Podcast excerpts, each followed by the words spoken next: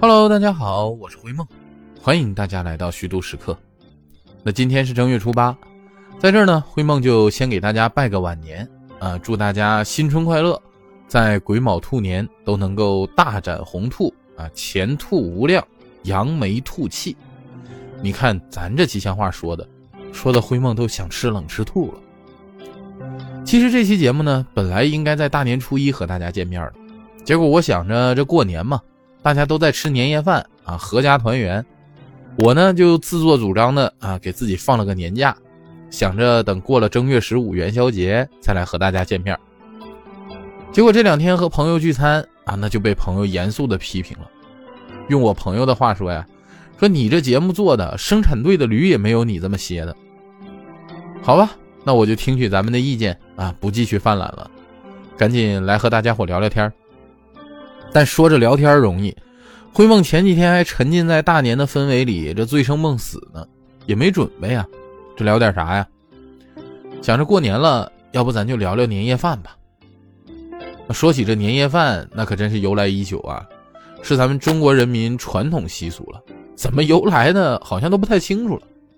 好像自从有了过年这说法，就自然而然的有了年夜饭。那大家肯定都听过过年的传说了啊，就说有个叫年的怪兽。啊，狰狞又凶猛。那平时住在深山老林里，哎，怎么说着感觉跟蓝精灵似的？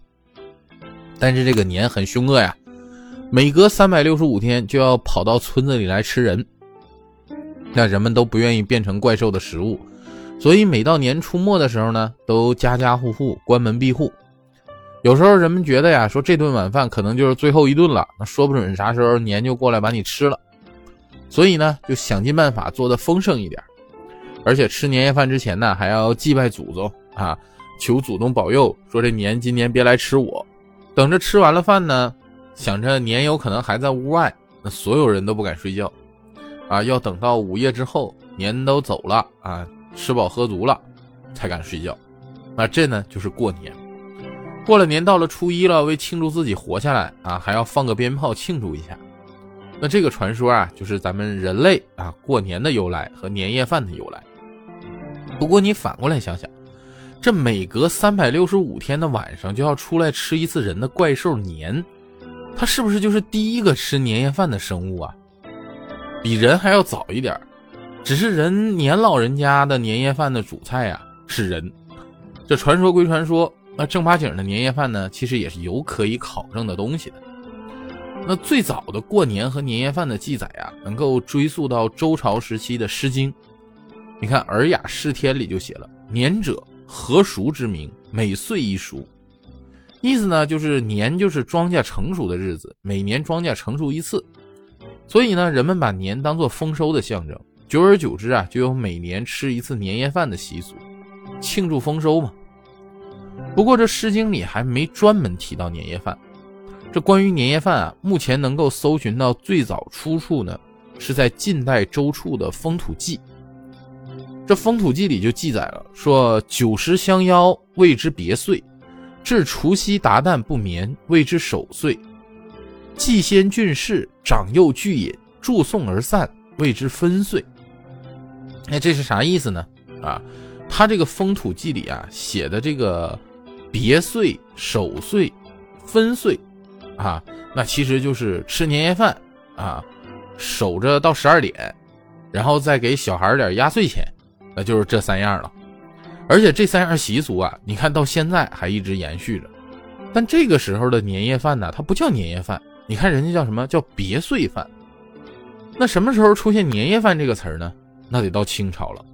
清朝嘉庆、道光年间，这个顾禄的《清家录》里就写了，说除夕夜家家举宴，长幼咸集，多做吉利话，名曰年夜饭，俗称合家欢。说到这儿啊，灰梦就突然想起来，家乡辽宁锦州有一款特别有名的酒，叫道光二五。嘿，这嘉庆、道光这个政绩不怎么样，但吃吃喝喝研究的还挺明白嘛，还起了个年夜饭的名儿，你看厉害不？那咱说这年夜饭一直都有，那古代人年夜饭吃点啥呢？这其实年夜饭的菜色上啊，自古以来都体现了三个重要的文化元素。团圆、喜庆和祝愿。那从古至今呢，年夜饭的餐桌上都少不了主食和时令的这个餐食。那先秦时期啊，中国人主要种植的粮食作物就是五谷中的这个粟啊、黍，也就是现在的小米和黄米。先秦人的年夜饭中呢，都有麦饭啊，那就是直接煮熟的小米饭。主食呢，基本就是粗粮。你等到了两汉时期啊，随着谷物等出现啊，这个制粉技术也慢慢推广了，年夜饭里就出现了馒头、面条这些。但是那时候面条不叫面条，人家还叫汤饼。那时候好像把所有面食都叫饼，也是一个挺有意思的事儿。那如今呢，饺子和汤圆就变成了中国南北方过年必吃的食物了。饺子呢是在唐代出现的雏形，宋代人啊称之为饺子，在元代被叫做扁食，因为饺子形状呢有点像元宝，也被赋予了招财进宝的含义。过年期间呢？中国人还会把压岁钱的铜钱儿和糖果包在饺子里，象征吉祥如意。汤圆呢，起源就略晚点了啊，前身是北宋上元节吃的元宵啊，叫元字鼓鼓。那咱之前还专门聊过汤圆和元宵，那就不在这儿重复了。主食可以说传承至今，但时令菜肴的差别就大了。这古代啊，生态环境好，很多野味儿。年夜饭中的野味儿呢，就极为丰富，其中呢，鹿肉是最常见的，鹿尾、鹿舌那都是古人有名的过年下酒菜。古人的年夜饭中呢，也有鸡肉、羊肉，还有鱼类啊。不过到了唐代啊，因为皇帝的姓氏这个李和鲤鱼的鲤同音，所以唐代呢是禁止吃鲤鱼的。而且古代人啊比较爱吃生鱼啊，那人家叫脍炙，啊，人俗话说脍炙人口嘛。啊，其实就是吃生鱼片那在唐宋时期呢，这个风格啊就特别流行。这唐代人就总结出了说：“快莫先于鲫鱼，鳊鱼、房鱼、鲷鱼、鲈鱼次之。”这些经验。那在古代的冬季呢，吃新鲜蔬菜并不是一件容易的事儿。那为了保证冬季和过年期间的蔬菜供应，老百姓呢就需要提前腌制，年夜饭呢就只能吃腌制的咸菜。不过到了唐宋之后呢，利用温泉产生的地热栽培反季节的蔬菜已经逐渐成熟了。那对于皇室来说呢，就在冬天也能吃到非常鲜美的蔬菜了。而且宋代以后啊，因为这个技术越发发达，这许多人家的年夜饭中其实都出现了这种绿色。你看宋代人年夜饭里就有一道叫春盘的菜，就是用萝卜和生菜制作的，那绿白分明，你再插上纸花。那更添喜庆了。你等到了正月初一的早晨，春盘啊还可以用来馈岁，啥意思呢？就是亲朋好友之间互相送。哎，这送萝卜和生菜是不是有点寒酸呢？不过就图个喜庆嘛。估计那时候的人也没谁吃它了。这除了主食和时令菜，各个朝代年夜饭还有点好玩的呢。你看西晋哈，吃年夜饭那就必须得喝酒，而且喝的呢是屠苏酒。屠苏是啥意思呢？就是房屋和茅草房的意思。人春风送暖入屠苏嘛。这屠苏酒啊，也就是自家酿的药酒这个意思。因为晋朝的时候，那时候都倡导玄学，大家都特别喜欢美容养生修仙，所以就特别爱喝药酒。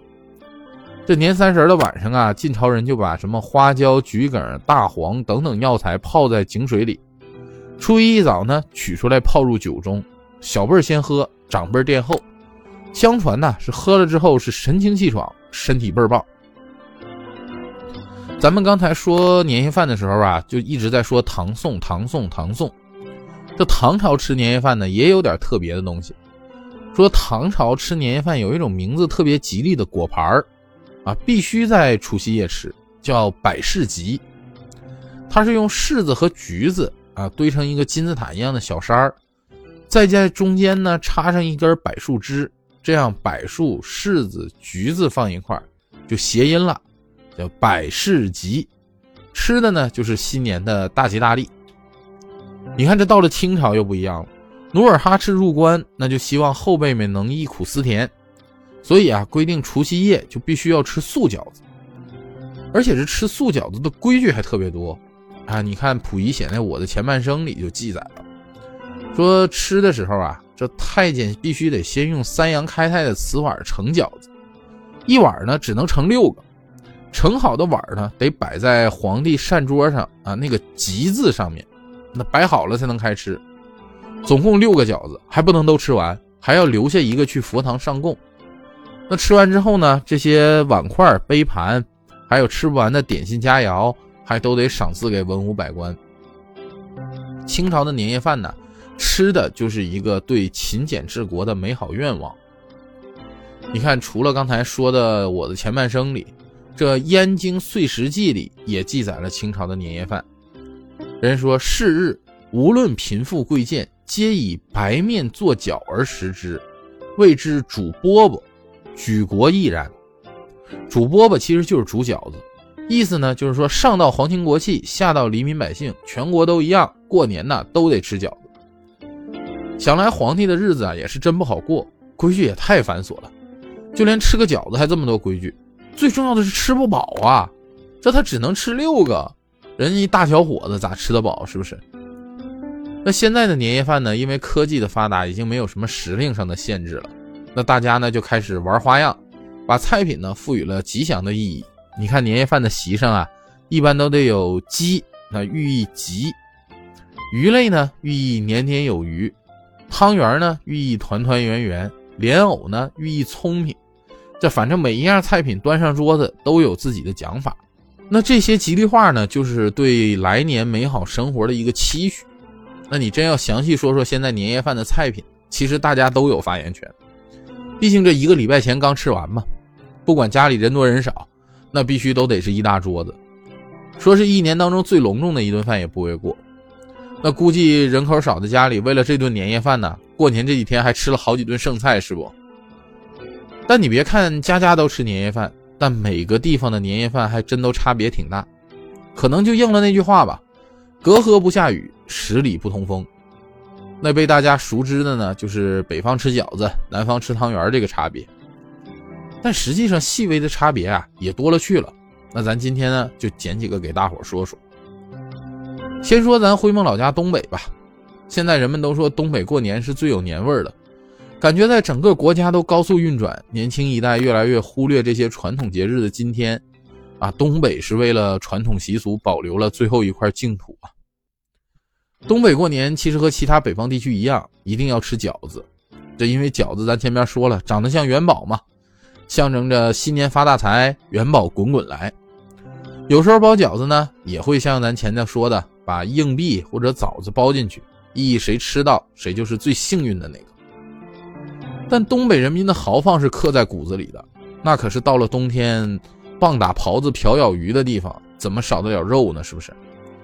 东北人要求除夕夜必须得有四大件鸡、鱼、排骨和肘子，其他也都少不了肉菜，还有什么小鸡炖蘑菇、猪肉炖粉条、杀猪菜。家里的肉啊，是有一样是一样，全都得端上年夜饭的饭桌，最起码十个菜起步，寓意十全十美嘛。那早些年间，东北农村各家里还要比赛，比谁家菜多。要是知道了隔壁邻居家做了十一个菜，那你就是硬凑个白菜心也得做出十二个来。这象征着啊，一年过得好，我家年夜饭都丰盛。这北方其他地方，灰梦也没咋待过，但是啊，也道听途说了一些习俗。有一个挺有意思的，就是天津，在天津的习俗里啊，说大年三十得吃素馅的饺子，不能吃肉，得到初一呢，饺子才能包肉馅。这象征着啊，新的一年素素晶晶，没有烦恼缠身。你看，要我说呀，直接吃肉馅多好，这吃肉代表富裕啊。新的一年，这富的流油，它不香吗？